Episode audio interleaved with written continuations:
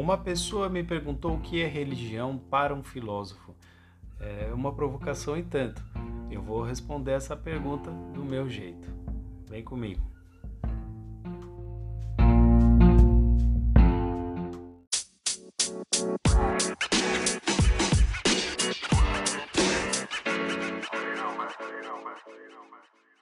Ok?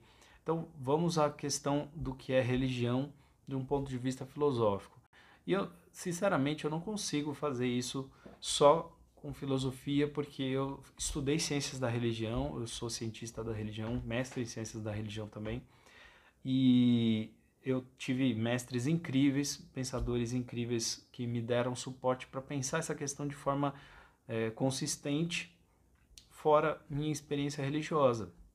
Eu tenho uma experiência religiosa que eu tento manter é, manter no seu lugarzinho quando estou dando aula de filosofia, porque às vezes entra em conflito, às vezes tem alguns conflitos e com um pouco de, de experiência foi possível separar. É, outro dia, inclusive, um amigo comentou, né, filosofia para dar sentido, mas só filosofia vai dar sentido? Não, não. Eu acho que tem muitos mecanismos para dar sentido à vida, religião é um deles e jamais vocês vão me ver negando isso, que religião pode sim dar sentido que, e que religião pode ser uma experiência consistente, uma, uma religião pode ser uma experiência interessante. É lógico que tem é, muitos filósofos que não gostam de religião, que são ateus ou que são contra a religião, porque talvez ser ateu não é necessariamente lutar contra as religiões, mas que às vezes reconhecer algum valor que isso possa ter. É, eu, eu penso o seguinte: para entender religião, você tem que retomar a palavra e tentar entender o que significa esse, essa coisa, religião, no mundo, para as pessoas. Tentar construir um olhar e tentar forjar aqui alguma ideia minimamente relevante, tá? Vou tentar construir isso. Então, Primeiro, a palavra religião ela vem de um verbo, aliás, de um substantivo que é religio e que está em tudo que é língua europeia, está em todas as línguas europeias. E o, só que o problema da interpretação do significado dessa, dessa ideia do que é religião depende muito do verbo que surge a partir dessa palavra. Então tem gente que fala de um filósofo chamado Latêncios, que teria dito que religião tem a ver com religare, que é religar. Religar por quê? Porque o ser humano teria tido uma experiência com o divino, com o transcendente, com Deus ou com deuses, perdeu essa experiência e precisaria fazer uma série de ações, uma série de rituais para poder retomar essa experiência, para poder religar, reconstruir essa relação. Mas essa não é a leitura mais antiga. Tem um outro pensador chamado Cícero que já afirmava que religião tem a ver com relegere, que é a, a, forma como os romanos faziam suas religiões, que era uma espécie de prescrição, uma espécie de leitura. Relegere parece reler, ou uma certa leitura literal das coisas. Então tinha muito a ver com o fato de seguir rituais. A primeira visão que eu afirmei, ela é muito pro, aproximada do, do, da cultura judaico-cristã, mas se você estudar mais a fundo, você vai perceber que na mitologia grega, na mitologia nórdica, na mitologia egípcia, em muitas mitologias, o ser humano tem contato com os deuses e perde esse contato. Tem a possibilidade de ver, de falar com eles, de ter alguma relação e perde esse contato. E precisa agora da mediação do, do espiritual, do sagrado, do religioso, do, do sacerdote. Né? São várias palavras possíveis, tem palavras que você que realmente é, não, não cabem, o que cabe para um não cabe para outro. Por exemplo, sagrado, nem toda religião tem sagrado, nem toda religião tem Deus. Então tem que tomar um cuidado com as palavras que usa, porque elas não, não correspondem à cultura.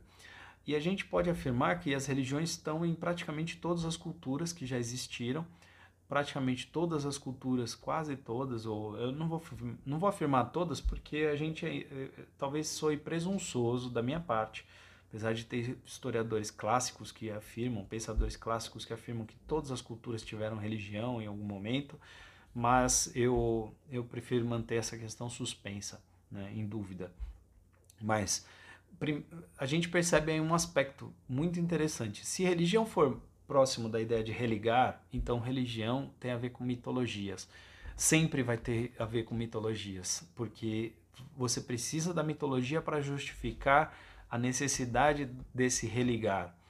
E é ligar uma coisa, e, e, aí tem um drama complicado para a filosofia, que é ligar o mundo real, concreto, se é que existe o real, se é que existe o concreto, o que muitos filósofos chamam de imanente, que é o aqui e agora, esse mundo existente, e um outro mundo que é o transcendente, no qual existem é, entidades e seres que não são os típicos que a gente tem contato aqui, beleza? Então, se é, a religião é religar e a gente está falando de transcendência e a transcendência não é inteligível no sentido tradicional da palavra, porque eu não compreendo o transcendente como eu estou compreendendo, por exemplo, que tem uma flor atrás do professor Michael, ou que tem um livro aqui atrás, ou que ele está com uma camiseta de uma cor X. Essa, é, é, esses enunciados que eu fiz aqui, eles, eles são é, tranquilos, relativamente tranquilos de se estabelecer, porque a gente consegue reconhecer uma adequação simples da mente que está pensando com o objeto que está sendo pensado. O problema de falar, então, do transcendente do ponto de vista filosófico, muitas vezes se dá porque muitos filósofos não conseguem conceber um jeito de dizer de forma concreta aquilo que não é concreto, aquilo que é transcendente, aquilo que é intangível, aquilo que é, é inefável, tá certo? Aquilo que você não pode tocar. Mas, por outro lado, tem uma série de coisas da vida humana que a gente entende sem, no entanto, serem coisas tangíveis, sem, no entanto, serem coisas que a gente toca, que a gente sente, né? Então, falar de sentimentos, falar de experiências é, de sensibilidade, de intuição, por exemplo, para muita gente faz todo sentido, para muitos filósofos, inclusive, faz todo sentido. Eu, vou fazer uma paradinha aqui para falar do Reledger. Se a gente for falar do Reledger como rituais, a gente vai conseguir é, reconhecer que uma série de experiências humanas podem ser religiosas. Né? Tomar um cafezinho religiosamente, né? fazer, fazer um percurso religiosamente no mesmo horário, do mesmo jeito. Então, talvez a religião seja uma experiência, para muitos filósofos, talvez seja uma experiência como qualquer experiência, mas que para algumas pessoas é estruturante, para outras não. Para algumas pessoas aquele ritual tem uma função, tem um, tem um papel importante, tem um papel a, a ser desempenhado na vida, e isso é suficiente para justificar que vale a pena ter religião, né? que aí não necessariamente eu tenho que reconhecer a religião, mas eu reconheço os efeitos da religião na vida daquela pessoa, entende? Então, é, a gente pode fazer uma análise, por exemplo, durkheimiana, que não é bem um filósofo, é um pensador, mais, mais da área, muita gente prefere colocar ele na sociologia, e que ele fala que religião tem o papel de agregar pessoas e formar grupo. E quem dirá que não? Porque a experiência do sujeito individual, ela é uma experiência, uma espiritualidade.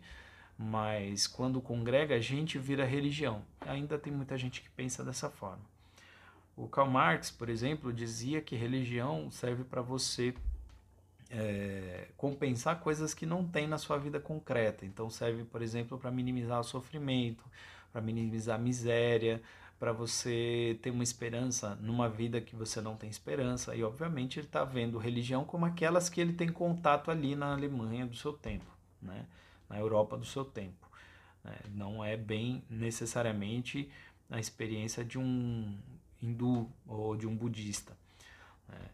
Tem pensadores que vão falar que religião, por exemplo, é uma projeção do ser humano tentando encontrar um ideal que ele não alcança para tentar sempre buscar ser melhor, mas que isso é fruto da sua vontade, uma representação construída na sua mente. Né? Isso lembra para muita gente uma conversa do Schopenhauer, né? Se Deus existe, se tudo isso, se religião existe, é porque o ser humano quis e não porque existe de fato, porque é projeção, porque é, enfim, pode é uma interpretação possível. Tem gente que não gosta disso, desse jeito de olhar. Mas também a gente pode perceber que religiões legitimam, legitimam governos, legitimam culturas, legitimam, legitimaram historicamente coisas como, é, por exemplo, a dominação né, colonial. A religião foi, foi um dos principais meios de colonização. Né?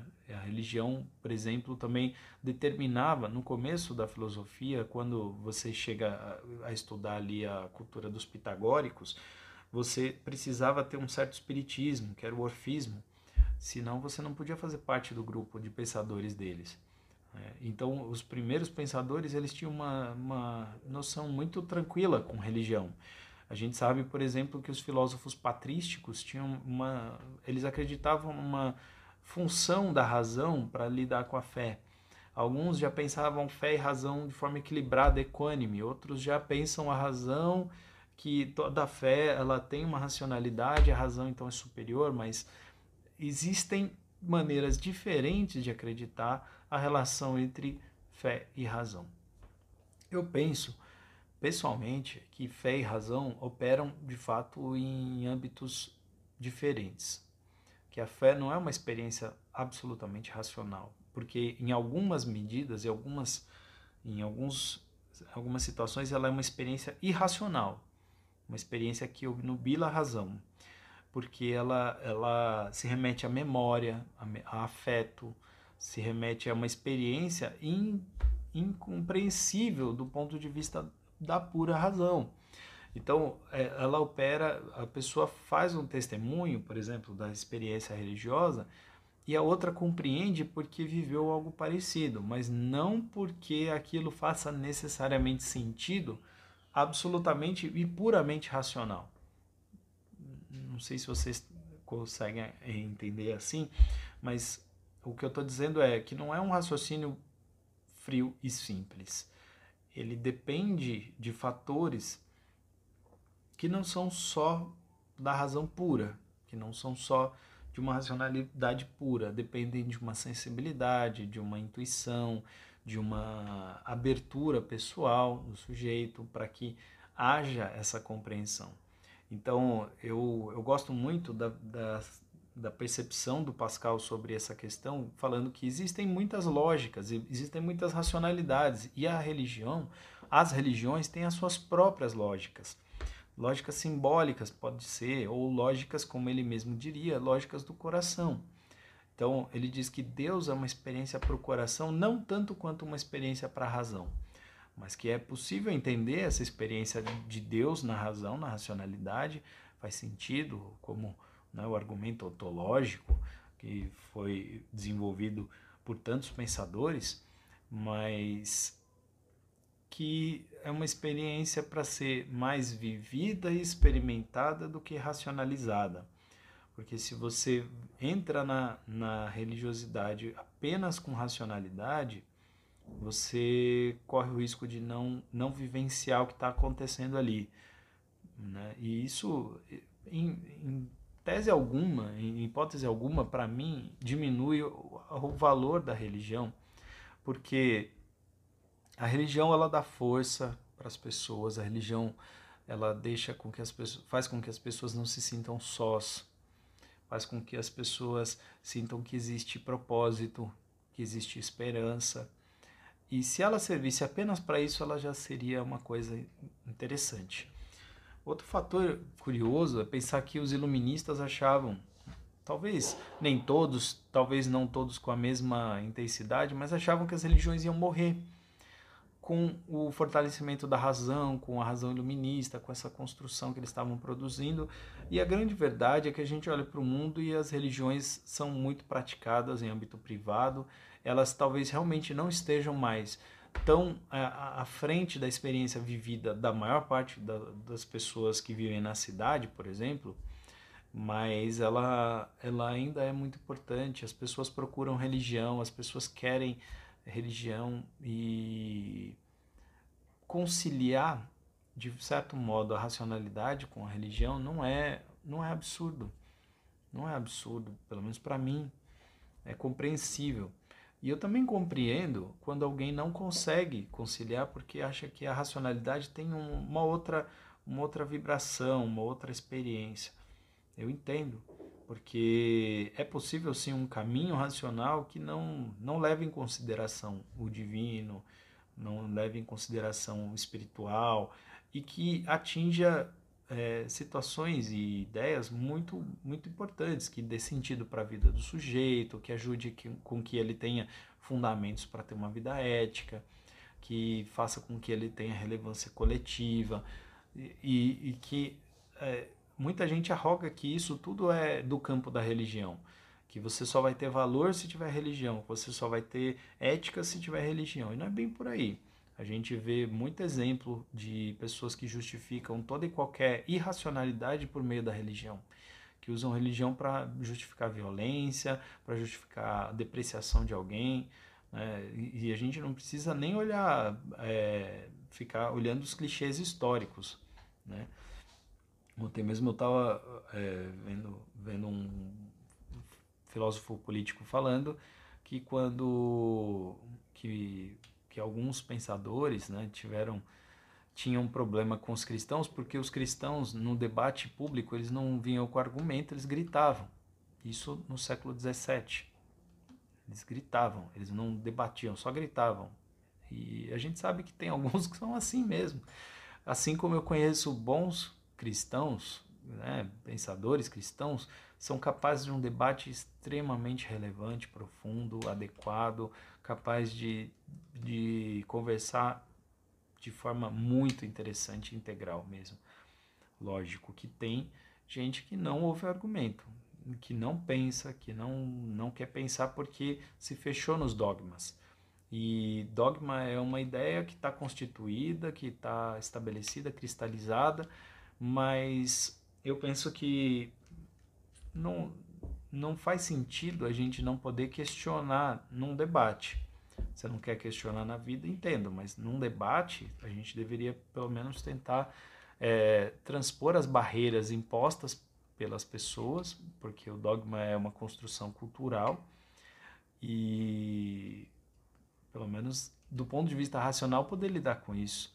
Né? Eu, eu penso, ah, tem gente que vai falar, não, dogma é sempre errado. E pode ser, Pode ser mesmo. Mas alguns dogmas até que são curiosamente bonitos, né?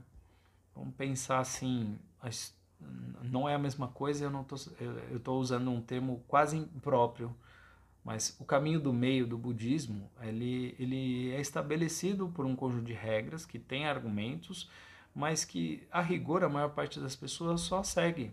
A rigor as pessoas entendem como regra e ponto final. E é uma estratégia muito bonita, muito legal. Né? Ou dizer, por exemplo, que você tem que amar o próximo como a ti mesmo. Não é bem um dogma da igreja, mas a maior parte das pessoas não é, entende, pensa que faz sentido, sem questionar o sujeito que fez essa proposição de qual é a razão para isso. Porque a razão é óbvia, é uma emanação do amor, é coletividade, é aproximação das pessoas. Então, quando eu leio, por exemplo, Bem-aventurados os que têm sede de justiça, eu penso, nossa, religião é uma coisa muito boa, religião é uma coisa muito legal. Essa religião, essa religião que afirma isso é muito boa. Né? Falar, Jesus, quando pergunta, e aí, o que, que você, você merece o céu ou não? E vai questionar se você visitou a pessoa que estava doente, o pobre, o encarcerado, você olhou para as pessoas que estavam precisando de alguma coisa ao seu redor. Muita gente esquece isso, né? Muita gente se nega a observar isso, ou observar que, que um dos Budas, né, o Siddhartha Gautama, ele foi movido de compaixão pelo contexto que lhe foi roubado. Ele conseguiu transcender as paredes do palácio e ver a miséria das pessoas se, e se importar com isso.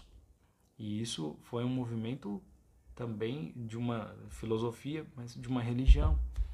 Então, quando, quando eu coloco que eu tenho a minha fé, por exemplo, e que é conflituoso em alguns momentos, é difícil às vezes conciliar essa fé com a minha razão, com a minha racionalidade, eu, eu me lembro das experiências vividas com a minha fé e não posso negar a importância delas na minha constituição, no meu valor, na pessoa que eu sou e que eu me tornei.